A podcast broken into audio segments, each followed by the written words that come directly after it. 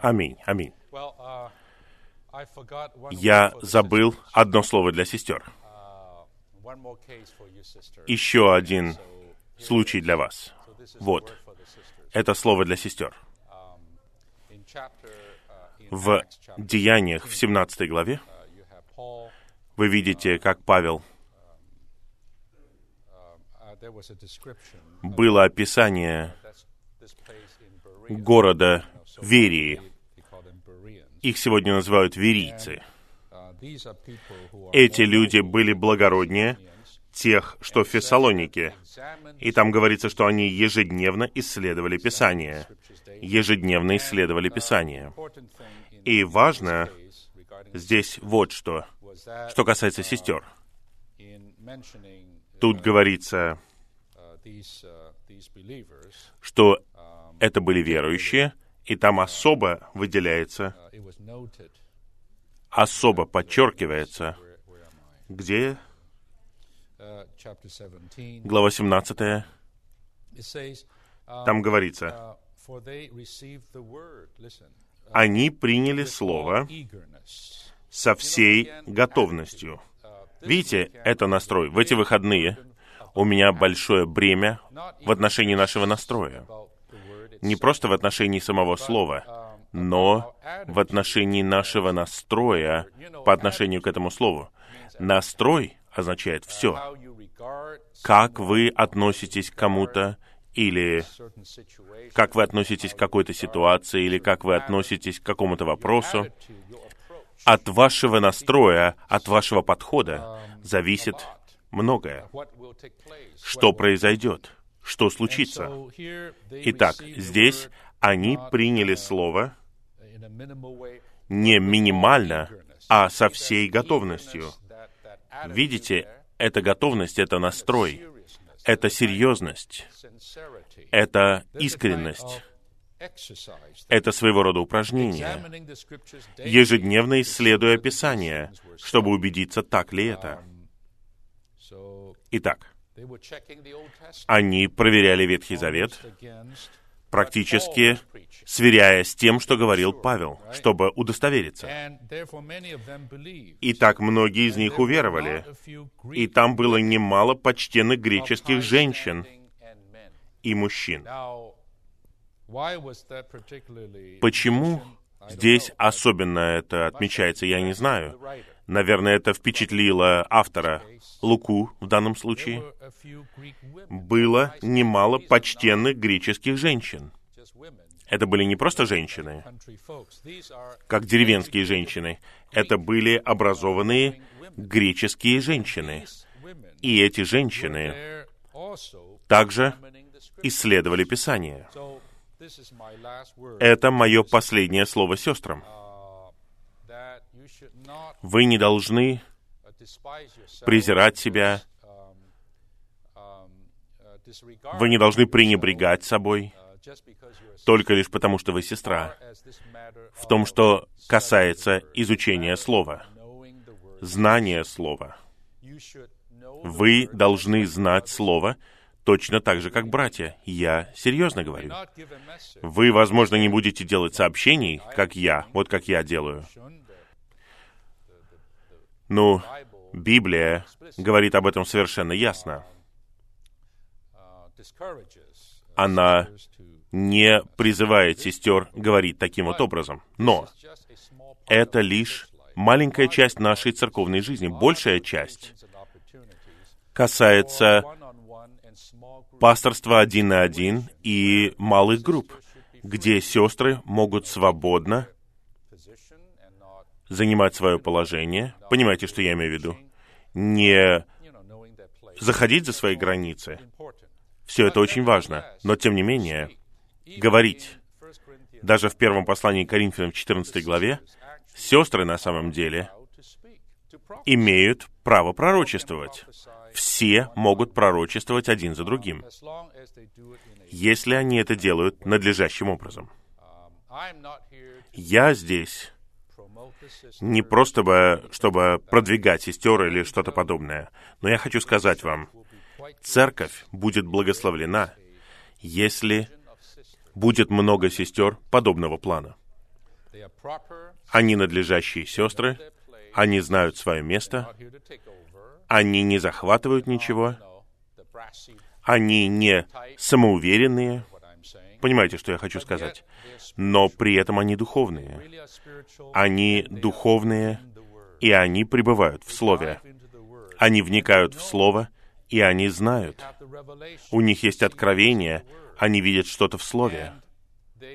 И они получают способность учить в такой небольшой обстановке, один на один, том, что касается истины Божьего Слова, и преподносить Христа со Словом Божьим. И это будет чудесно. И это будет в малой группе и даже на собрании пророчествования. Вот это слово для вас, сестры. Хорошо? Аминь. Я слышал, что некоторые сестры были довольны общением сегодня днем. Другие считают, что я возложил на вас бремя. Я как бы надавил на вас. Я думаю, весь вопрос в настрое. Я призвал сестер. Я сказал что-то сестрам довольно серьезно. Но это не потому, что я хочу возложить на вас невыносимые бремена, сестры. Это потому, что я уважаю сестер, говоря откровенно. Я ценю сестер в церквях. Если вы не знаете меня, то вот я такой. И я ценю их, потому что в моем переживании, сколько помощи я получил от сестер, и также в моей церковной жизни и в моем служении, как я наблюдаю за сестрами, которые полезны в церковной жизни в этом отношении. Они не просто готовят, они не просто стирают, они не просто заправляют кровати, не просто предоставляют гостеприимство. Все это необходимо, и все это чудесно. Сестры должны это делать. Но, но, но среди нас должны быть духовные сестры. Но не в смысле каких-то безумных, не в смысле каких-то странных, но надлежащим образом. В студгородках нам нужны сестры, которые будут обучать более молодых Слову Божьему. В послании к Титу говорится, что старшие женщины должны обучать молодых женщин, как вести себя. И все это считается частью учения, учения апостолов. Можете себе представить? Я бросаю вызов сестрам. Будьте такими. Тогда церковная жизнь повсюду будет полной. Без сестер, без их доли, наши собрания будут наполовину пустыми. Наверное, даже больше, чем наполовину пустыми. Если сестры просто оставят все братьям. Нет, нет, нет, сестры. Вы должны вникать в Слово, как верующие. Я надеюсь, что вы усвоите, что я говорю. Хорошо. Сегодня я все еще не могу отойти от бремени, которое у меня было утром. Я не буду полностью следовать за планом. План просто у вас в руках, но мне нужно закончить свое бремя, которое у меня было сегодня утром. Это центральное положение в эти выходные. Итак, мы говорили о молитвочтении. Или, если говорить моими словами, о том, чтобы молиться Словом. Я решил выбрать этот термин, чтобы увести нас от этого слова молитвочтения, которое может дать вам определенное представление или впечатление, которое может быть не совсем точная. На самом деле, эта мысль, которая у вас есть о молитвочтении, возможно, является сама препятствием для вашего переживания. Слово как духа. Я поэтому не использовал слово молитва чтения, я использовал выражение молиться словом. Я хочу, чтобы вы знали, святые. Хорошо, давайте так сделаем. Давайте мы отложим это. Я вернусь к этим словам. Я хотел бы немного времени поговорить о том, чтобы закончить этот листок, который вы получили сегодня утром, о наслаждении Словом Божьим, как Божьи любящие ищущие. Помните, вы должны были его э, заламинировать. Есть четыре положения там, если я прав. Я надеюсь, я читаю правильный листочек вместе с вами. Вы понимаете, о чем я говорю. Эта страница называется «Наслаждаться Словом Божьим, как Его любящие ищущие». Я хотел бы, чтобы вы записали четыре слова, которые важны.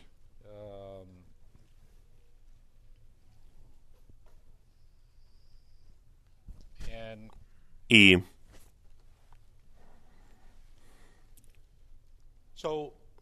Итак, первый римский пункт.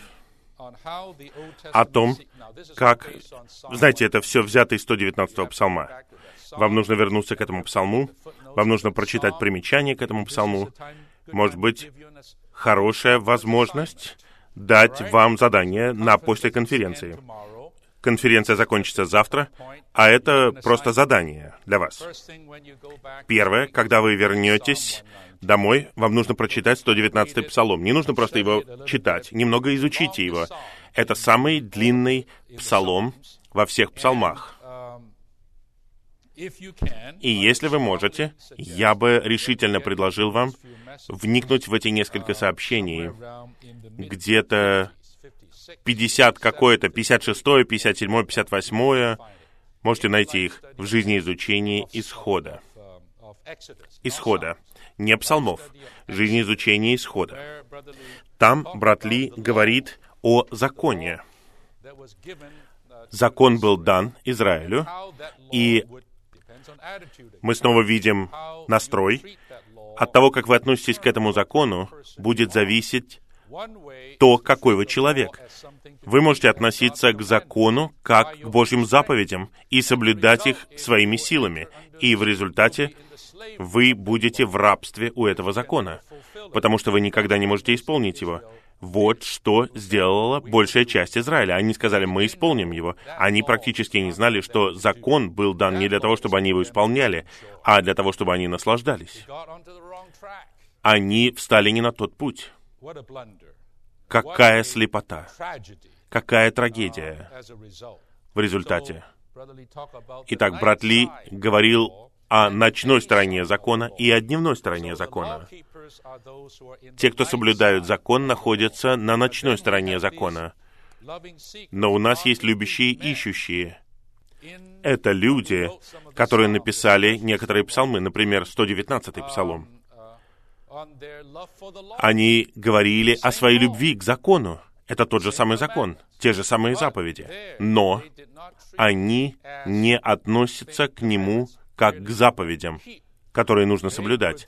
Они просто любили его, находили в нем отраду, наслаждались им, ценили его. Они находились в надлежащем месте с надлежащим настроем, поэтому закон стал не требованиями, а снабжением. На самом деле, закон — это всего лишь фотография Бога, свидетельство Бога. Это означает, что закон — это картина Бога. И от вас не требуется вести себя как Бог. Это подобно тому, как обезьяна подражает человеку. Не пытайтесь этого делать, наслаждайтесь им. Принимайте его в себя, и очень скоро вы станете Богом, благодаря тому, что вы наслаждаетесь им в Его Слове. Это вот фон. В первом римском пункте там говорится, что есть необходимое требование. Как мне стать таким человеком, который наслаждается Словом? точно так же, как они наслаждались законом, мы наслаждаемся Словом, есть необходимые требования. И первое, вы должны искать Бога всем своим сердцем. Как вы можете наслаждаться Словом, если вы не ищете самого Бога? Вы обращаетесь со Словом и с Богом как с разными вещами. У вас ничего не получится. Вы должны искать Бога. И тогда будете наслаждаться Божьим Словом. Это требование. Вы должны любить Господа. Вы должны любить Бога всем своим сердцем. Тогда Его Слово станет живым. Тогда Его Слово будет живым для вас.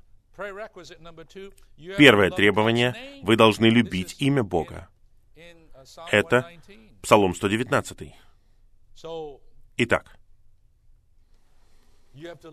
вы должны любить, о Господь Иисус. Вы знаете, когда я сам молитвенно читаю, я лично, сам по себе, не очень много говорю себе «Аминь». Это странно, когда вы говорите «Аминь» сами себе. Я слышал, как некоторые братья делали это, ну, они, это странно. Но я сказал бы вам так. Мое молитвочтение полно «Господь Иисус». О Господь! О Господь! Примите Слово Духа. Господь Иисус, примите. Аминь. Да? Ну, что-то вот так вот. Итак, вы должны призывать имя Господа.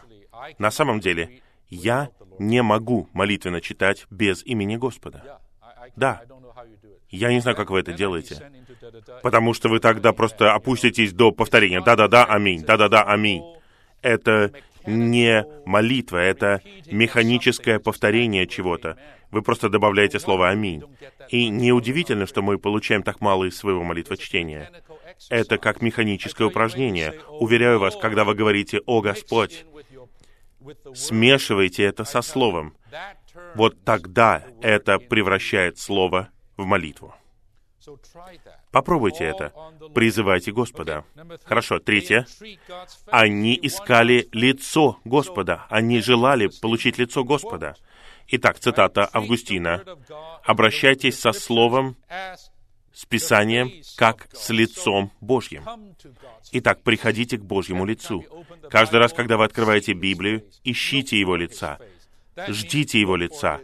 Это значит, вы ищете Его присутствие. Вы просто хотите получить Его присутствие. Именно поэтому вы приходите к Слову. Вы приходите к Слову не ради информации. Вы приходите к Слову не за чем-то еще, а за присутствием самого Бога. И вы правы. Вы будете надлежащим человеком. У вас будет теперь надлежащий настрой. Следующее. Они просили, чтобы лицо Бога сияло на них. Не просто они искали Божьего лица, но лицо должно сиять на них. Когда вы приходите к Слову, если вы такой человек, тогда Слово будет открыто для вас постоянно. Всегда будет живым для вас. Поверьте мне. Пункт Д. Они ходили в присутствии Бога. Если мы не ходим в присутствии Господа, мы не ходим с Господом, мы ходим одной ногой в мире, а другой ногой в грехе, и еще одной ногой.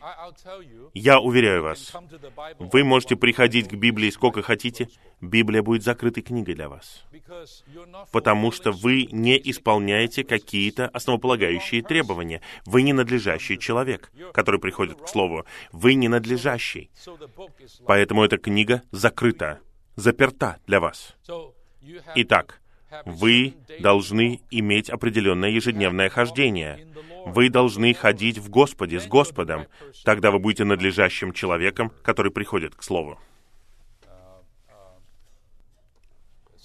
Некоторые люди, включая брата Вочмана Ни, говорили, что чтение и изучение Библии зависит от человека не от метода. Мы хотим всегда узнать, дайте мне лучший метод, лучшее приложение. Можно собрать 10 лучших приложений, но вы ненадлежащий человек. И эти приложения не помогут вам. Вопрос не в технике, а вопрос в вашем существе, в вашей личности. Правы вы по отношению к Господу или нет? Это огромный принцип. Хорошо?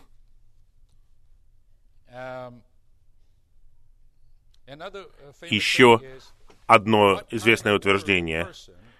От того, какой вы человек, вот такую Библию вы будете читать. Это странное утверждение, но оно означает, что это одна и та же книга, но после того, как вы ее прочитаете, вы найдете там какие-то странные вещи. В Библии много странных вещей. И вы берете эти странные вещи, или если вы нравственный человек, вы можете найти очень много хороших вещей о нравственности в Библии и исследовать все это и сказать, я знаю Библию. Нет, вы не знаете Библию, вы упустили Бога. Вы впитали лишь нравственные вещи, потому что вы в этой сфере. Понимаете, что я хочу сказать? Итак, Библия есть, но личность разная. Поэтому, когда мы приходим к Слову, нам нужно сильно упражняться, чтобы быть надлежащими людьми, чтобы Слово всегда было открыто для нас. И, наконец, они считали Божий закон Божьим Словом. Второй римский пункт, который у вас тут есть, это настрой. Хорошо? После требований вам необходимы эти 26 пунктов от А до З, которые я вчера читал. Они все связаны с вашим настроем, с вашим подходом к Божьему Слову. Как вы чтите Слово Божье? как вы обращаетесь со Словом Божьим. Итак, пожалуйста, прочитайте 119-й Псалом и прочитайте эти несколько сообщений жизни изучения. В исходе вы получите озарение. У меня нет времени. Третий римский пункт. Вы видите это слово «функция». Здесь какие-то положения говорят из 119-го псалма о всех великих функциях слова — а. Как Божье живое Слово, Слово функционирует, чтобы преподносить живого Бога его ищущим. Итак, первая функция закона, первая функция Слова Божьего — это преподносить Бога, самого Бога вам. Никогда не забывайте об этом. Даже еще до изучения истины, до всех остальных вещей, которые замечательны, и даже до получения откровения, главная функция состоит в том, чтобы преподносить самого Бога в нас. Элемент, сущность Бога переливаются в нас. Это задача закона, функция закона. Не забывайте об этом, не забывайте. Б. Как Божье живое слово, закон функционирует, чтобы раздавать Бога. Это то же самое. Ну, небольшое описание. Раздавать самого Бога как жизнь и свет в тех, кто любит закон. Бог как свет раздается в нас при помощи слова. В. Как Божье живое слово, закон функционирует, чтобы восстановить душу человека и дать радость сердцу человека.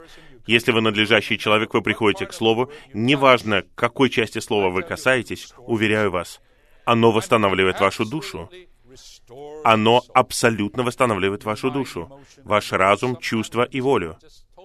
Иногда я полностью расстроен. Я не в очень хорошей ситуации. Я просто не в хорошем состоянии. Я не знаю, что происходит. Уверяю вас, приходите к живому слову и молитвенно читайте его. Оно успокоит вашу душу. Так и произойдет. По-настоящему. Оно восстановит вашу душу и сделает ваше сердце радостным. Так и есть. Даже на этой неделе. Я день или два, я не знал, где я нахожусь. Очень странно.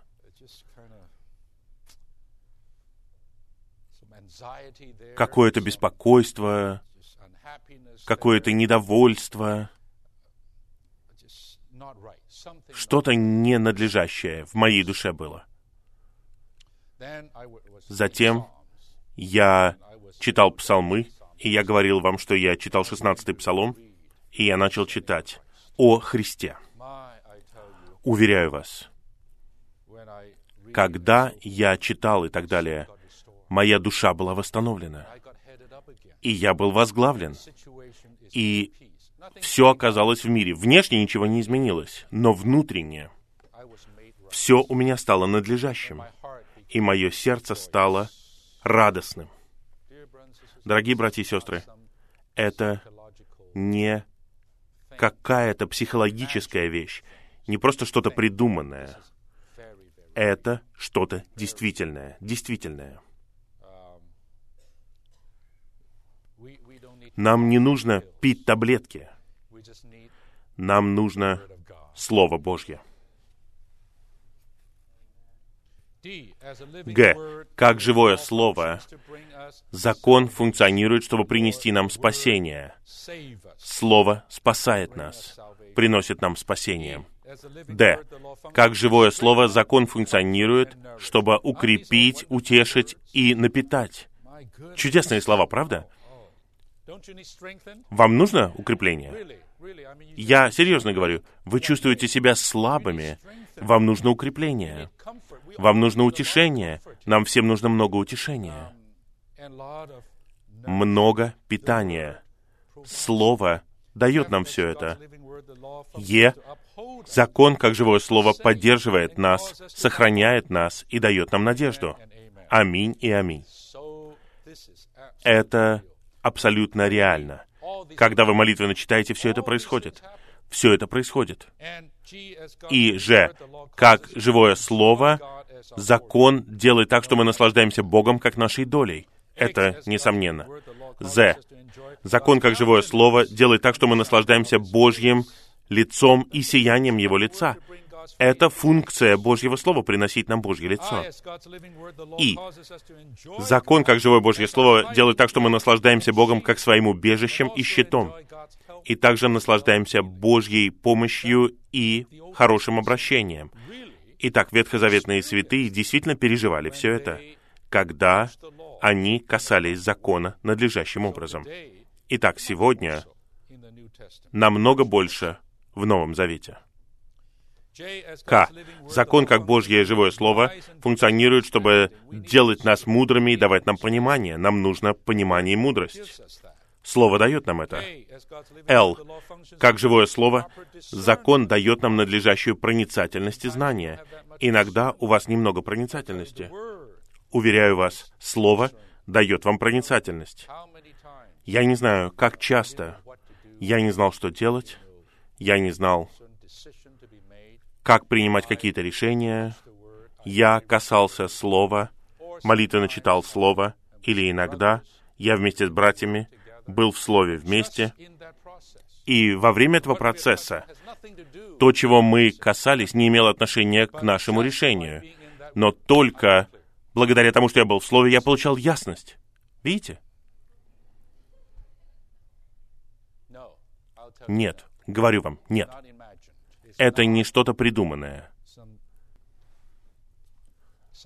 Это не просто какое-то психологическое или умственное упражнение. Нет. Это что-то действительное. Итак, пункт М. Закон, как живое Божье Слово, сохраняет нас от согрешения и от порочного пути. Слово сохраняет нас. Молодые братья и сестры, в мире много искушений — повсюду. Ужасные, самые ужасные вещи. Что сохранит вас от согрешения, от злого, порочного пути? Проводите время в Слове. И меньше времени во всех остальных вещах. Знаете, вы будете сохранены. Практически сохранены от греха и от зла, от искушения. Как живое Божье Слово, закон сохраняет нас от преткновения утверждает наши стопы и сохраняет нас от беззакония, дает нам силу побеждать. Дорогие братья и сестры, Слово утверждает нас. До сегодняшнего дня, мне 60 с лишним, я жил уже довольно долго на этой земле, и я приобрел определенный человеческий опыт. Я знаю, я знаю, насколько трудно двигаться по жизни, принимать правильные решения, не делать неправильного, совершать плохие ошибки. Что сохранило меня? Я оглядываюсь назад, вот даже сейчас. По большей части Самые главные решения в моей жизни с тех пор, как Господь оживил меня, призвал меня. Я не могу сказать, что я принял только правильные решения, я не буду хвалиться этим, но я могу сказать, что большая часть решений в моей жизни с тех пор были правильными решениями. Правильные решения. И это не потому, что я умный или лучше вас. Нет, нет. Уверяю вас, Господь сохранил меня от преткновения. Господь сохранил меня и утвердил мои стопы. И это напрямую связано с Его Словом. Мы пребываем в Его Слове. Тут говорится, «Прибудьте во мне, и мои слова прибудут в вас». Это сохранение. Четвертое. Одно слово. Благословение, которые связаны с тем, что у нас есть слово. Первое. Я буду краток. Мы будем наслаждаться Его Словом, как сферой света. Разве это не благословение? Вы просто в сфере света. Вы выходите отсюда, и все вокруг во тьме. Полная темнота. Вы даже не знаете, что и что. Но когда вы оказываетесь в сфере света, вы знаете. Вы знаете, где север, где юг. Действительно так. И вы получаете благословение света, который становится жизнью. Пусть будет свет, и из этого света появляется жизнь. Это первая глава Бытия. Итак, принцип, божественный принцип — это сначала свет, а из света появляется жизнь. Это благословение. Благословение жизни. Есть ли большее благословение, чем это? Заповеданное благословение жизни. В. Мы получаем благословение, получая орошение и впитывая Бога. Мы становимся как дерево, посаженное у потоков воды которое получает орошение, впитывает питание и растет. И следующий момент — благословение вдыхания Бога. Какое благословение? Подумайте об этом. Вы вдыхаете Бога. Я не знаю, есть ли большее благословение, чем это. Вы вдыхаете самого Бога. Вы на самом деле делаете это, когда вы молитесь богодухновенным словом. Следующий момент — это благословение наслаждения Богом как долей. Мы говорили об этом раньше. Пункт Е. Благословение наслаждения Божьим лицом, сиянием Его лица. Мы уже говорили об этом. Еще есть благословения, которые приходят к нам в результате слова. Они не указаны в сообщениях жизни изучения, но они показаны в изучении кристаллизации исхода восстановление, избавление, сила, утешение, поддержание и сохранение. Это все чудесные положения, связанные со Словом. Требования, настрой — это с нашей стороны. И функция и благословение — это со стороны Слова. О, что за христианская жизнь? Правильно, братья и сестры? Какая у нас христианская жизнь. Она не должна быть такой бедной, она не должна быть такой черствой, она не должна быть слабой, она должна быть богатой, сильной. Правильно? Она должна быть полной радости. Она должна быть полной спасения. И Слово является ключевым здесь. И вот, учитывая все это, я теперь перехожу к бремени, а именно, я хочу продолжить общение сегодня о молитвочтении. И, во-первых, я забыл отметить четвертый уровень молитвочтения. Меня не то чтобы упрекнули, но мне повелели что я забыл о четвертом уровне. Я уже говорил о нем. Я говорил о нем, Да. Первый — это просто напоминание для всех нас. Это все для практики, братья и сестры. Все это предназначено для нашей практики и переживания. Первое — это простое повторение слова. Я не отношусь к этому с презрением. Мы должны с этого начинать. И, молодые люди, начните с этого. Повторяйте слово и говорите «Аминь». Это не мелочь. Попробуйте газету так почитать, ничего не получится. Вы можете говорить «Аминь» сколько угодно. Ничего не произойдет. Но если вы будете молитвенно читать Слово Божье, что-то будет происходить. Вы будете говорить «Аминь» Ему. Кстати, я хотел бы сказать, что многие наши проблемы в нашем нынешнем молитвочтении, помните, это формальность. И это это то, что вы механические, иногда даже я говорю, как роботы. Это означает, что это просто какие-то действия. Ваш разум не работает. Не все ваше существо участвует в этом. Вы используете уста, глаза, и вы что-то повторяете. Вы просто говорите «Аминь». Это не принесет пользы. Вы можете просто повторять слово и говорить «Аминь». Но если все ваше существо участвует в этом, если ваше сердце участвует в этом по-настоящему, уверяю вас, эта молитва чтения сработает. Тогда, тогда, я бы сказал, это первый уровень. Второй уровень — это то, что я называю молитва чтения с акцентом или подчеркиванием, или как чирканье.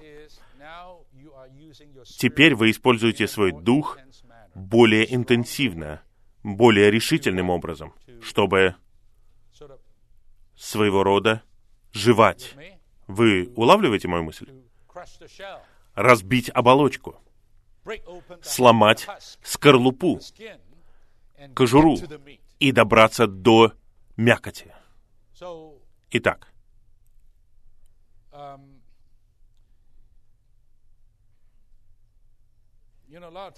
очень часто хорошие вещи требуют усилий. И вот о чем я говорю.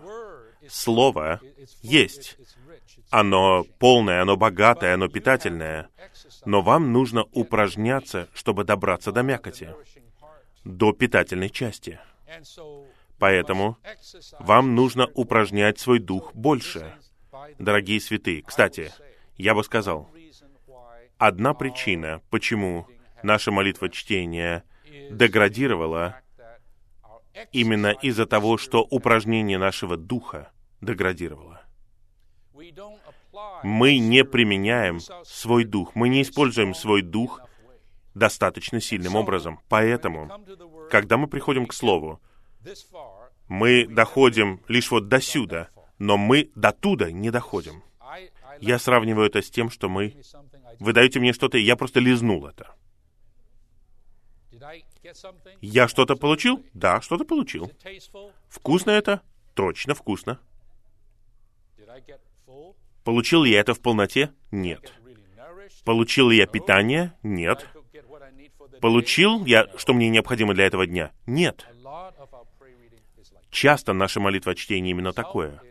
И в результате святые на самом деле не накормлены. Они говорят, я молитвенно читаю, я говорю аминь по утрам, да, 10 минут.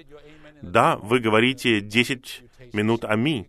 Да, вы что-то попробовали на вкус, вы чем-то насладились, это что-то действительное, но это недостаточно, как пища. Это недостаточно серьезное питание, которое помогает вам двигаться вперед, которое будет спасать вас, укреплять вас. Это богатство, это более глубокое богатство Христа. Вы его не получаете. Мне нужно упражнять дух больше. И если вы чувствуете, что у вас нет такой практики и силы, попробуйте с несколькими братьями. Они помогут вам. Сестры, собирайтесь вместе. И позволяйте им тянуть вас, но в конечном итоге никто не может есть за вас, поэтому вам нужно упражняться самим. И я много так поступал. Я пришел в церковную жизнь в результате молитвы чтения, и я прорвался. Прорвался. В начале. Не надо просто говорить в начале, аминь, аминь, в начале. В начале. Сестры, вы можете это сделать? В начале. Вы скажете, о, не нужно вот так вот рукой делать. Не надо, не нужно быть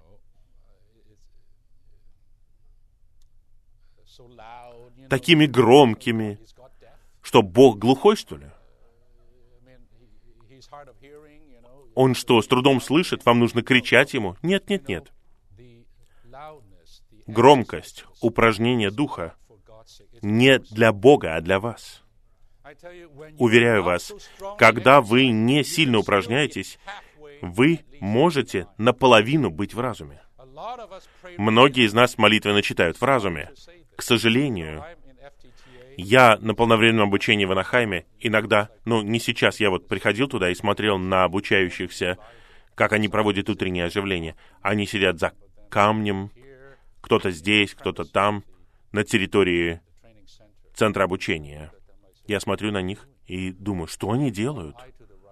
Один глаз направо, один глаз налево. Они оживляются. Но они ни капли не оживляются спустя 10 или 20 минут они еще более мертвые. Все время они в разуме. Они в разуме. И некоторые из нас просто сдались и читают Святое Слово для утреннего оживления. Прочитали его, потом подчеркиваете и говорите, «О, слава Господу, я провел утреннее оживление». Вы не оживились, вы просто что-то прочитали. Что-то замечательное, что-то великое, но ваш дух при этом не был пробужден. Ваш дух не упражнялся. И в результате день за днем, день за днем, вы занимались привычным чем-то. Вы думаете, что вы делаете что-то правильное. На самом деле, вы при этом никогда не касались Бога. Вы никогда по-настоящему не касались жизни в Слове. Вы никогда не вдыхали Господа поэтому вы не оживлялись, и вы не оживлены. И вы еле плететесь в церковной жизни. Вы еле движетесь в церковной жизни без снабжения. Вы говорите, я это делаю, я делаю, что я должен делать. Дорогие святые, я действительно надеюсь, что многие из вас, если вы такие, вы вырветесь из этого порочного круга и придете в другое место. Поэтому я так много тружусь в эти выходные. Я знаю, это для вас может быть не что-то высокое, но я видел, дорогие святые, проблема не в том, что они не любят Господа или не заботятся об истине. Нет, нет, нет. А в том, что они выработали неправильную привычку. Они не коснулись чуда молитва чтения. Я уже говорил утром сегодня, Дух и Слово — это два великих дара. Правильно? Я хочу сказать вам нечто большее. Дар — это Дух, животворящий Дух. Сам Бог.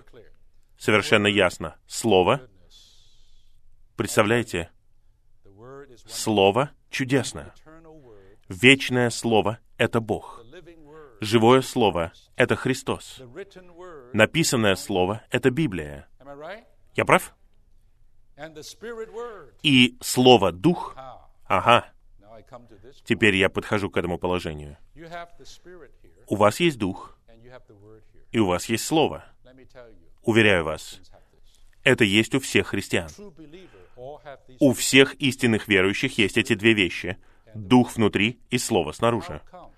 Почему же некоторые христиане мертвые и слабые и побежденные, а другие жизненные, живые, сильные и побеждающие. Неужели потому, что у них ДНК другое? Нет. Они все сыновья Божьи. Мы все такие, правда? Уверяю вас, во многом это связано с тем, как они обращаются с этими двумя дарами Божьими. Они у нас у всех есть. Но сегодня я хочу сказать вам, каким образом мы извлекаем максимальную пользу и благословение из этих двух даров, божественных даров. Очень просто. Смешайте их вместе. Здесь есть химики? Я не знаю. О, ты химик? Хорошо. Он химик. Итак, вот у вас есть химикаты, и есть химикаты, которые сами по себе ничего особенного не представляют. Просто порошок и все, да? Но если взять правильное соотношение, правильную комбинацию, соединяете вместе, и все взрывается. Все взрывается. Или в отрицательном смысле появляется даже ядовитый газ, когда вы соединяете два совершенно безобидных газа. Понимаете? Но когда вы это делаете, это становится смертельная смесь. Это что-то отрицательное, что-то плохое. Но принцип химии... Ну, возьмите даже водород и кислород. Два к одному, правильно? Как бы там ни было, соединяете вместе вода. Вы хотите получить воду? Разве нам не нужна вода? Живая вода. Итак, у нас есть что? Водород, что водород, и кислород, и есть дух, и слово, вода.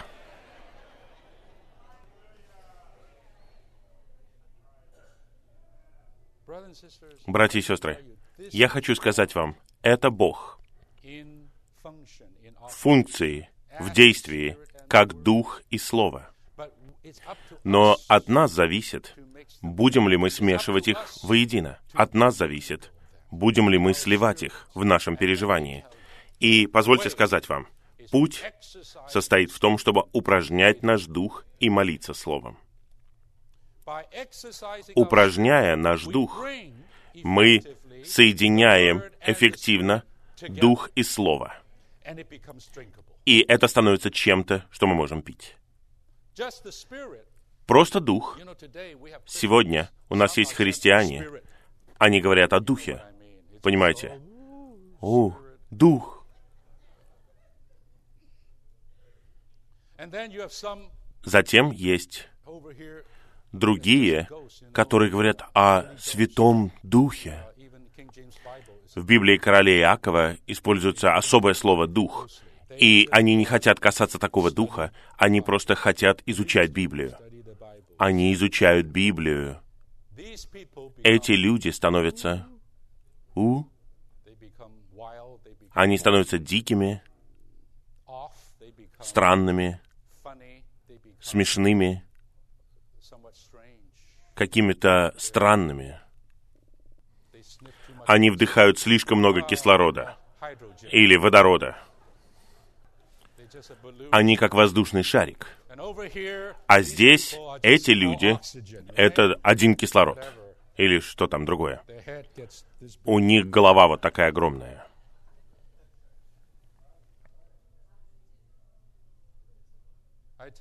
Уверяю вас, сегодня пятидесятничество, фундаментализм, примерно вот такие. Братья и сестры, мы уравновешенные мы возвращаемся к Слову и находим, что говорит Слово. Слово говорит, и то, и то Бог. Но их необходимо соединить вместе. Тогда у нас будет надлежащее переживание Бога, как воды или как чего угодно, как нашей доли. Итак, сегодня у меня большое бремя сказать вам, насколько в этом свете важна практика молиться Словом. Это не церковная практика, и все. Я хотел бы сказать вам, что эта традиция молиться Словом, это не что-то новое, это не просто мы, так называемое восстановление. Вы можете взять и найти книгу, которая говорит «Так говорит Господь». Она была выпущена в 70-е годы. Братья провели исследования и нашли цитаты ключевых персонажей в христианской истории, которые в кавычках молитвенно читали, не используя этот термин. Я посмотрел ее, и я чувствую, что у меня есть бремя издать новое издание, где будет намного больше историй и повествований и свидетельств святых прошлого.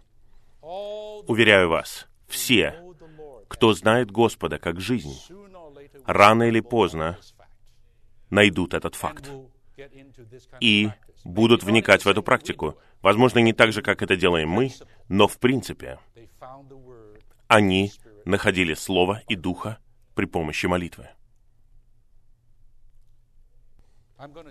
Я лишь отмечу некоторых из них. Вам не нужно записывать, вы можете пойти и найти эту книгу. Амвросий — это был учитель Августина. Он сказал, я прочитаю несколько цитат. Это приятное чтение. Мы должны долго читать и перечитывать Небесное Писание, наставляя разум и сердце в них, чтобы сок духовной пищи растворялся в венах нашей души. Вам нравится такое выражение? Представляете такие слова? И вы не можете выдумать подобное. Этот человек, этот брат, на самом деле усвоил это. Сначала он наставлял разум и сердце. Уверен, он использовал духа. И сок, другими словами, питательная жидкость из духовной пищи, слова, потому что там говорится о небесном Писании, растворялась во всех венах нашей души. Другими словами, это означает переваривание, вливание, усваивание. Это Амвросий. Августин, я уже говорил об Августине. Вот его молитвенное желание. Оно состояло в том, чтобы исповедать Господу всю Библию. Слышали меня? Он на самом деле говорил Библию Богу как исповедь. Это означает читать вслух. Богу. Как будто Богу необходимо, чтобы кто-то ему читал Библию. Я не знаю. Но я уверен, что он не против, если вы будете это делать. Позволь мне исповедать. Он использует это слово «исповедать». Позволь мне исповедать Тебе, эта молитва, что я найду в Твоих книгах, и услышь слова хвалы, и пей, и размышляй о чудесных вещах в законе, даже с самого начала, когда ты сотворил небеса и землю, это первая глава Бытия, до твоего вечного правления в святом городе, в Откровении 22 главе. Вся Библия. Вся Библия. Августин хотел исповедать ее, и в этой исповеди он хвалил, пил и размышлял. Если это не молитва чтения, тогда что это? Он тот, кто написал книгу «Город Божий». Это христианская классика. Он написал книгу «Исповедь». Христианская классика. Это все Августин. Лютер. Мартин Лютер. Великий немецкий реформатор. Он говорит о своем переживании, о том, как он зависел от Слова, Слова Божьего в отношении своей молитвы, и как ему была необходима молитва в его изучении Писания. Он усвоил секрет того, как смешивать кислород и водород. Слово с Духом в его молитве. Итак, вот он отвечает своему другу и говорит о том, какой лучший способ изучать Писание. Совершенно определенно, что мы не можем достичь понимания Писания при помощи изучения или интеллекта. Твоя первая задача — начинать с молитвы. В этом случае он говорит об изучении Слова, которому должна предшествовать молитва. Действительно, это означает, что на первом месте, когда мы соприкасаемся с Божьим Словом, должен быть не наш разум или наш интеллект. Они последуют. Но первое — это то, что мы должны коснуться Слова, Духа, своим Духом, посредством всякой молитвы. Всевозможной молитвы. Просто молитесь. И есть ли что-то лучшее, чем молиться Словом? Словом Божьим. Филипп Яков Спиннер, немецкий пиетист, живший в 17 веке. Он сказал, пусть оно, то есть Слово, проникнет внутренне в ваше сердце и позволит небесной пище перевариваться там. Перевариваться там чтобы вы получили пользу от его жизненности и силы. Вы знаете, Слово является сильным. Оно обладает оживотворяющим действием. Оно оживляет. Слово. Но, чтобы получить пользу от него, это Слово должно проникнуть в наше внутреннее существо. И мы должны переварить его. Мы должны переварить его, тогда проявится его сила. Если оно будет просто снаружи, в нашем понимании, вы можете получить какую-то мысль, можете получить какое-то представление. Предположим, вы прочитаете это слово.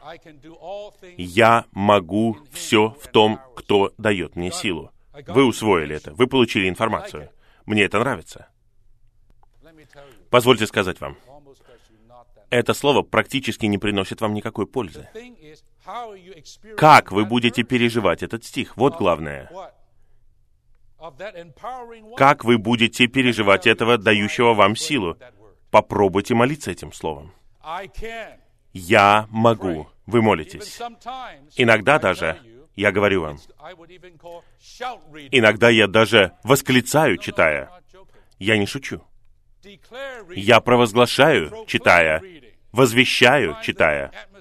Иногда атмосфера так давит на меня. Вы должны прорваться. И я так и делаю иногда. Я могу. Аминь. Господь, я могу. Твое слово говорит, я могу. Я говорю аминь. Я могу. Я могу все. Не просто что-то, а все. Я могу все. Аминь. Слава Господу. Я могу все. Видите, что я говорю? Я не просто получил какую-то хорошую информацию о том, что я могу все. Нет, на самом деле я ем того, кто может делать все. Я на самом деле ем сильного. Я не просто лелею мысли о том, что это возможно получить силу. На самом деле, я приступаю к самой электростанции, к миллионам ваттам, которые бьют меня током электричество передается мне при помощи Слова Духа. И здесь я получаю силу. Итак, оно перестает быть просто объективной доктриной.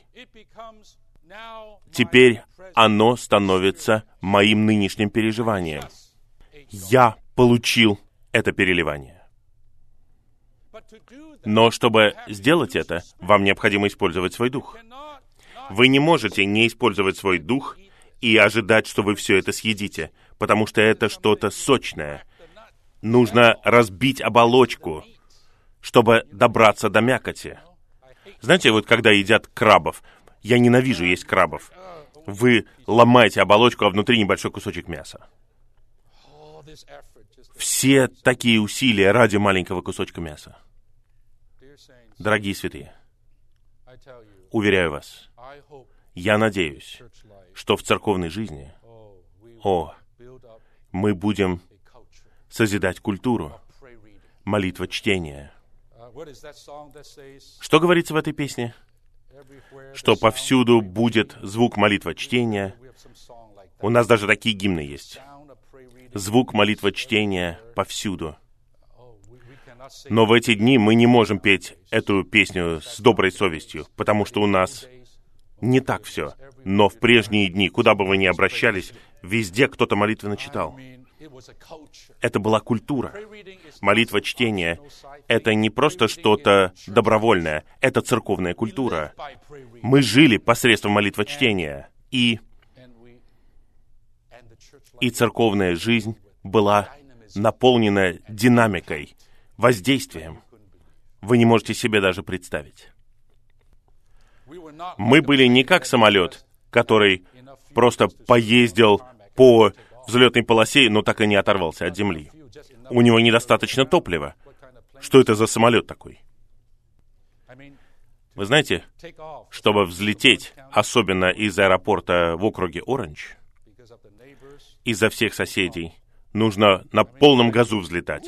Самолет взлетает вот так почти вертикально вверх. Три тысячи футов, и только потом он перестает набирать высоту. Чтобы вот так вот подняться, чтобы взлететь, необходима полная сила. Я вижу святых, драгоценных святых, которые так и не взлетели в своей христианской жизни. Они просто кружат. Они приходят на собрания, они что-то делают, они ездят по кругу, они не мертвые, они что-то делают. Они всегда на взлетной полосе. Но я никогда не видел, чтобы они парили. Парили. Я ни разу не видел, чтобы они победили притяжение. А это самая мощная сила, которую обнаружили до сих пор. Или там что-то электромагнитное и так далее. Но притяжение — это огромная сила. Необходимо много силы, чтобы победить притяжение. И мы должны парить. В Христе, правильно? По положению мы на небесах. Но что можно сказать о нашем переживании? Многие даже церкви, вот через несколько лет я возвращаюсь к ним, они все еще ездят по взлетной полосе. Несколько лет назад они ездили по кругу, а теперь они ездят по кругу, но в другом месте. Это тот же самый аэропорт. Да. Это печалит меня. Когда же вы взлетите? Когда же вы взлетите? Нет. Есть много причин, много факторов, но сегодня я подчеркиваю одно важное положение. Топливо. Вам не хватает топлива, духовного топлива, и вы не можете сделать его своей плотью, своей силой, ничего не получится. Но у вас есть водород, у вас есть кислород, вы можете смешивать их каждый день, уверяю вас, это станет не просто реактивным самолетом, это станет ракетой, которая не только унесет вас на Луну, но унесет вас на Марс. На самом деле, она унесет вас на третье небо. Это не должно быть чем-то редким. О, каждые 30 лет я касаюсь третьих небес. Что? Вы должны касаться третьих небес намного чаще. Я здесь не пропагандирую какие-то эмоциональные восторги. О, вы просто эмоционально в приподнятом состоянии. Нет, не волнуйтесь. Я не рекламирую это. И также я не рекламирую то, чтобы вы прыгали и делали что-то безумное. Нет, я не за это. Хорошо? Я за то, чтобы вы были трезвомыслящими, за то, чтобы вы были нормальными. Но когда вы нормальные, братья и сестры, слишком много мы теряем в своем переживании. Нам необходимо восстановление молитвы Словом. Нам необходимо восстановление молитвы Словом. И вы увидите, как это перевернет вашу личную жизнь и нашу жизнь собраний, нашу церковную жизнь.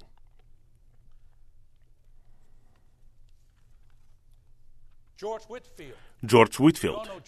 Вы все слышали о Джордже Уитфилде, великий благовестник, современник братьев Уэсли. Он сказал, «Мой разум сейчас больше открыт и расширен. Я начал читать Святое Писание на коленях. Я откладываю все книги и молюсь над каждой строчкой каждым словом. Это оказалось моей пищей и моим настоящим питьем для души. Ежедневно я получаю жизнь и свет и силу свыше. Вот человек, который молитвенно читал на коленях. Слово. А теперь, он великий проповедник. У него был громкий голос. Он мог проповедовать под открытым небом 15 тысячам человек. На площади, в поле. Он известен этим. А знаете, откуда у него бралась сила? Не от него. У нее был источник. Вот источник. Братья и сестры, разве нам не нужно открывать Слово и молиться каждой строкой, каждым словом? Нам нужно получать силу, свежесть, крепость таким же образом. Возможно, я сейчас говорю не о чем-то недостижимом или для каких-то святых, для каких-то братьев. Нет. Это необходимо всем нам. Но нам нужно практиковать. Я хотел бы дать вам задание, кроме 119-го псалма. Ваше первое задание — это заламинировать два листка. Я шучу. Обратитесь к 119-му псалму, посмотрите на него и посмотрите на сообщение жизнеизучения исхода. Но я хотел бы, чтобы все вы не просто вникли во все, что я передаю вам, а я хотел бы, чтобы вы начали практиковать. Лично, да, но я хотел бы также сказать совместно.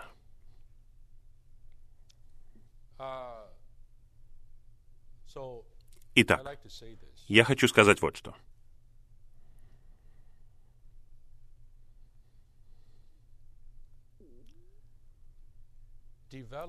Развивайте настрой. Другими словами, правильный настрой. Развивайте его. Возможно, у вас его нет. Но развивайте его. Развивайте правильный настрой по отношению к Слову. Второе. Приобретайте вкус. Все зависит от вкуса. Вы даже не будете понимать, о чем я говорю здесь, если у вас нет такого вкуса. Вы просто говорите, «О, этот брат говорит, это чудесно, но это вот тот брат». А вы сами вкусили, попробовали это. Когда вы попробуете это, вы захотите этого. Потому что к этому пристращаются легко. Это что-то приятное, что-то, чем можно наслаждаться. Это что-то действительное вам нужно приобрести вкус для молитвы Словом и для снабжения, и для удовлетворения, и для радости, которую вы получаете из этой живой практики. Третье. Вырабатывайте привычку. Вырабатывайте привычку. Главная привычка. Не надо просто делать иногда, когда вы чувствуете вдохновение. Я бы сказал, делайте это каждый день. Вы вместе с другими. Вам не нужно уделять этому много времени, но иногда неплохо уделить этому много времени, потому что это обучает ваш дух и делает ваш дух сильным. А иногда вам нужно углубляться вот настолько, чтобы найти воду. Иногда, вот в моем личном молитвочтении, не каждый раз я молитвенно читаю, и я говорю, «О, вот я нашел это».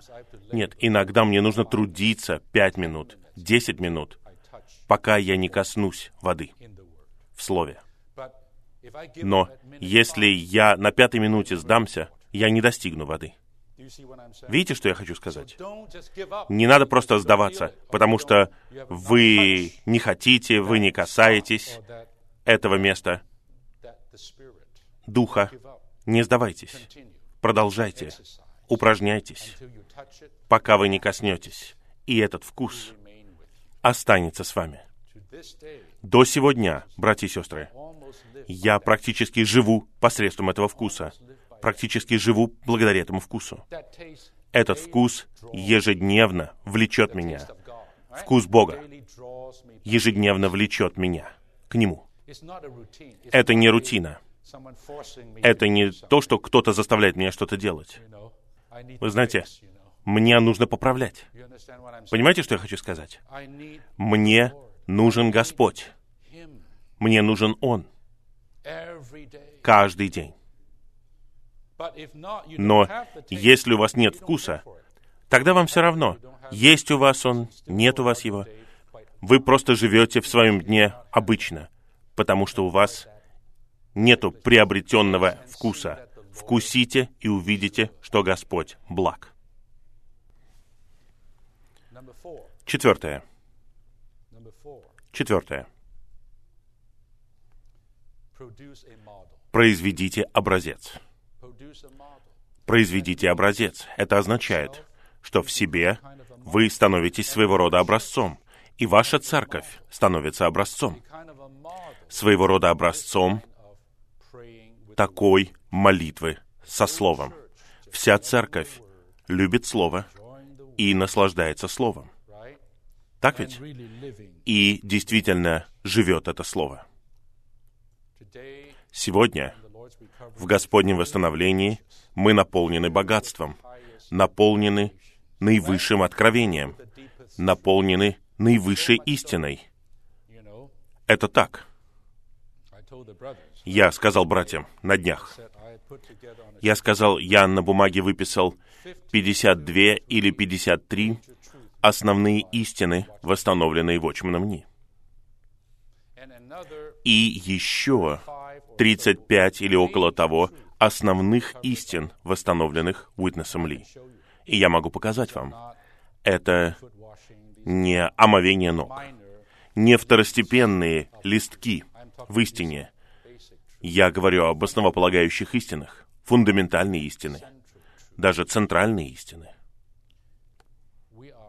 Мы полны, братья. Мы полны этого богатства. Но мне кажется, это не проблема.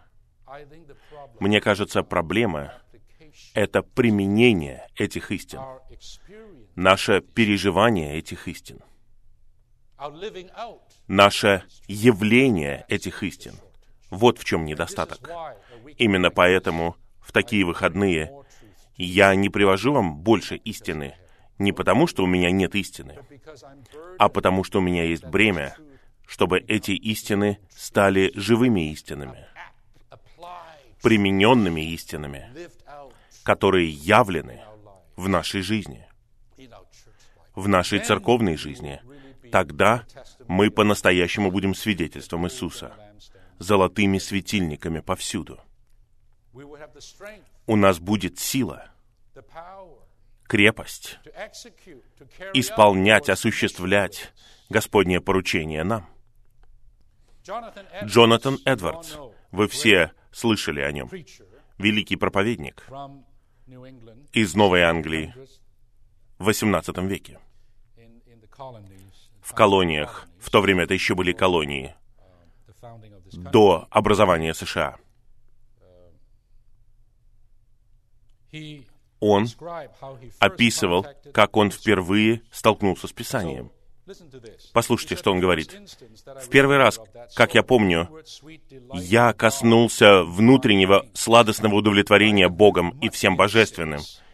Я помню, как я читал эти слова. Первое послание к Тимофею 1.17. «А царю веков, нетленному, невидимому, единому Богу, честь и слава во веки веков. Аминь». Когда я читал эти слова, они вошли в мою душу и словно, и словно просочились через нее. Было ощущение славы божественного существа. Я продолжал говорить. И словно пел эти слова Писания самому себе. И начал молиться Богу, чтобы насладиться им. Им. И стал молиться так, что это отличалось от того, как я делал это раньше. Это было новое чувство. Я уверен, что он молился Словом этим стихом, первое послание к Тимофею 1.17. Эндрю Мюррей. Какими благословенными будут внутренние покои, какая сила и какое вдохновение в нашем поклонении, если мы будем принимать Слово Божье только как от Него и превращая его в молитву и ожидая ответа со всей определенностью.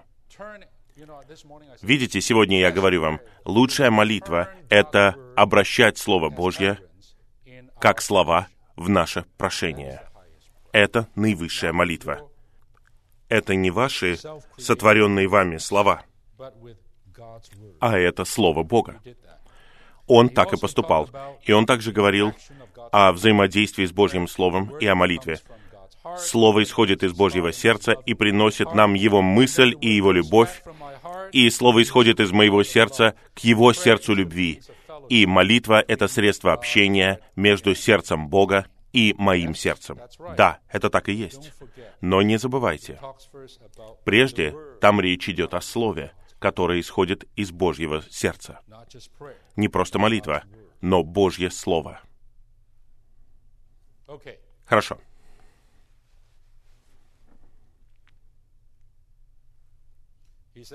Он сказал еще, «У вас будет достаточно материала для молитвы из слова, которое Отец говорит вам». Это молитвенник. Это не как молитвенник в англиканской церкви. Это Слово Божье, лучший молитвенник. Знаете, как молиться? Просто открывайте и начинайте молиться.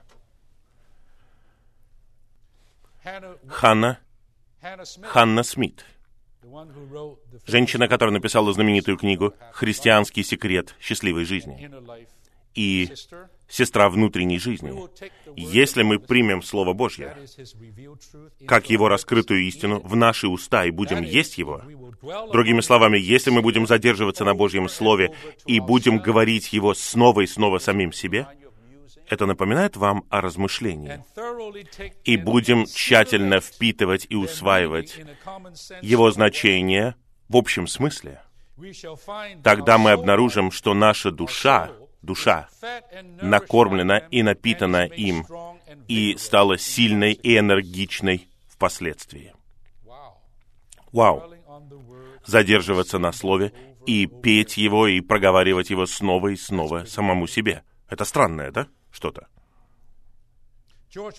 Джордж Мюллер. Я начал размышлять над Новым Заветом с самого начала, рано утром. И тем самым я исповедовался, ходатайствовал, просил и благодарил, и потом переходил к следующему слову или стиху. Видите? Он молится Словом. Я превращал все Слово в молитву за себя и за других. Как вело меня Слово, но при этом я постоянно имел перед собой эту пищу, то есть Слово, для своей души, как цель моего размышления. Видите? Очень живой, гибкий процесс. Мне кажется, сегодня наше так называемое утреннее оживление жестким образом ограничена только одним путем. Мы не имеем богатого и гибкого переживания в нашем времени с Господом. На самом деле, я бы хотел сказать вам, это время которое мы проводим с Господом, это не просто время нашего оживотворения или оживления. Я хочу сказать вам, это на самом деле время поклонения. Поклонение. Помните женщину, безнравственную женщину в четвертой главе Евангелия от Иоанна? Помните ее, да? В конечном итоге она выпила живой воды, и она побежала в город и так далее. И все обсуждение между ней и Спасителем касалось вопроса поклонения. Вы говорите, что нужно поклоняться в Иерусалиме, а мы говорим, что нам нужно поклоняться на этой горе. А вы говорите, а Господь говорит, не эта гора и не та гора. Отец ищет истинных поклонников. И истинные поклонники поклоняются не тут или там, они поклоняются Богу, который есть Дух в Духе и, и действительности. Это означает, место — это не физическое что-то, это наш человеческий дух. И жертвы, которые мы приносим в нашем поклонении, это не быки и козлы, а Христос как наша действительность. Вот так мы должны поклоняться. И после этого, после того, как Господь поработал над ней и изобличил ее, в конечном итоге, она испила живую воду брат Ли решительно подчеркивает, что это питье, когда эта женщина выпила Иисуса как живую воду, было ее поклонением Отцу. Отец получил огромное поклонение в тот момент от этой безнравственной женщины, которая выпила Христа. Когда мы с вами проводим надлежащее время с Господом, уверяю вас, мы оживляемся, оживотворяемся, и Бог также удовлетворен и получает поклонение. И в этом поклонении вы не можете стеснить Бога. Представляете, братья и сестры, каждое утро вы готовы исследовать, по-новому переживать Христа, как никогда раньше. Представляете, если у вас будет такое утреннее оживление, а не то, что вы делаете одно и то же. Серая рамочка, потом белая рамочка, что бы там ни было еще. Потом вы закрываете книгу, и вы говорите, я провел утреннее оживление. И при этом ни на каплю не оживились. Вы получили больше информации о четырех живых существах или о чем-то там еще. Видите, что я хочу сказать? Я не презираю эту книгу. Нет, эта книга чудесная. Она снабжает церкви, поддерживает церкви уже десятилетия. Я имею в виду Святое Слово для утреннего оживления. Но я говорю не о книге, я говорю о нас с вами. Мы оказались в рутине. Это какой-то утвержденный путь. Невозможно поместить Бога в рамки. И вот здесь, что касается Джорджа Мюллера, он читает, он молится, и он ходатайствует, и потом он возвращается снова к Слову, и в какой-то момент он хвалит, и в какой-то момент он поет. Он не просто пытается попробовать разные вещи. Нет, он находится в духе и следует за духом, и по-настоящему наслаждается Словом. Дорогие братья и сестры, неудивительно, что многие из нас не хотят утром оживляться. Неужели я должен это делать? Неужели я должен оживляться? Разве я не могу жить вот как хочется мне? При этом мы упускаем суть. Мы упускаем соприкосновение. Некоторые из нас, может быть, даже служащие, служащие, но при этом не оживленные и бремя становится тяжелее и тяжелее. Даже служащие, старейшины,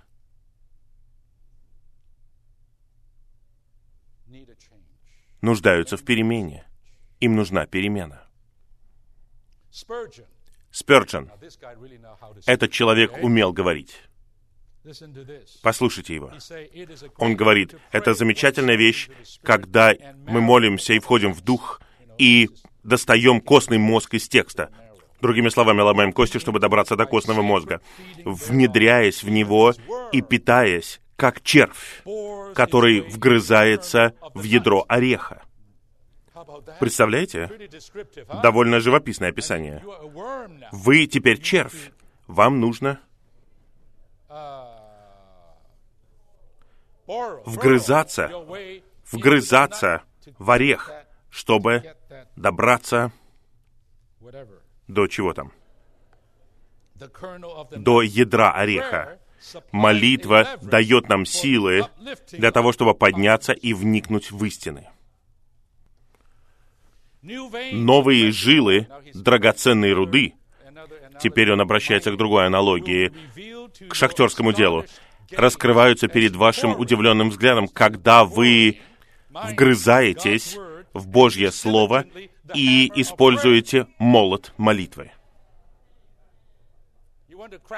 Вы хотите разбить орех, вы хотите в шахте добраться до богатства, нужно использовать молот молитвы. Вам нужна кувалда, вам нужен огромный молот. Вам нужно вот так вот двигаться. Вы говорите, «О, я должен копать, я готов», но у вас маленький молоточек. Что вы извлечете? Ничего. Вы забыли свой молот дома. Вы забыли снабжение, правильно? Вам даже нужна взрывчатка, чтобы взорвать слово. Ва! Уверяю вас, тогда вы найдете золото и алмазы повсюду. Дорогие святые, у нас нет такого настроя. Мы просто, о, я должен проводить утреннее оживление. Как тяжело. Зачем они выпускают эти толстые книги? Почему они не оставят нас в покое? У вас нет вкуса. Вы не знаете, что там. Вы не знаете, что там прячется золото и серебро. Вы червь. С линцой. Вы ленивый червь. Вы не хотите вгрызаться. Вот Слово Божье, братья и сестры. Оно ожидает нас. Используйте молитву как отбойный молоток. Молитва как отбойный молоток, то есть упражнение нашего духа. И родники живой воды начнут бить из глубин слова. Мне нравится Сперджон. Кто будет довольствоваться жаждой, когда живая вода так доступна? Но только для такого человека, который имеет правильный настрой и упражнения. И, наконец, Гриффит Томас, великий богослов из прошлого столетия, который жил в 19-20 веках в Америке, по-моему. Божье Слово — это топливо для нашей молитвы. Когда мы открываем страницу утром, обещания побуждают нас молиться. Примеры подвигают нас к молитве. Предостережения заставляют нас молиться. Надежда славы возбуждает нас молиться. Все в отрывке, который мы берем для нашего размышления, можно превратить в молитву. Зависеть от него, прятать Божье Слово в сердце. Это секрет молитвы. И причина, почему наша молитвенная жизнь такая слабая и бесплодная, потому что мы не знаем Бога в Его Слове. Итак, я думаю, этого достаточно. Это достаточно примеров и образцов великих людей Божьих, которые нашли то же самое фактически в своем искании, в своем переживании. Посмотрите в Гугле, найдите листовку Мюллера, которая называется «Питание души в первую очередь». Посмотрите. Эта листовка говорит о том, как он искал. Он не знал, этого пути, молитвы словом. Он не знал, как проводить время с Господом утром, в ранние годы. Он просто молился, и в конечном итоге он обнаружил, что молитва у него сухая. Он не мог поддерживать эту молитву, но потом он обнаружил, что ему нужно приходить к Слову и молиться Словом, и получать питание для души в первую очередь. И благодаря этому питанию он мог молиться и исполнять свое служение. Вы знаете, он был королем веры, князем веры. Он открыл много сиротских приютов. Вы знаете, да? Хорошо. Хорошо, братья и сестры. Я сказал вам все это, и мое бремя высвобождено. Сколько времени сейчас? О, вот это да. Мне лучше не говорить об изучении слова, а оставить это на завтра. И вы скажете, подождите, мы тогда упустим одно сообщение о говорении слова. Не волнуйтесь.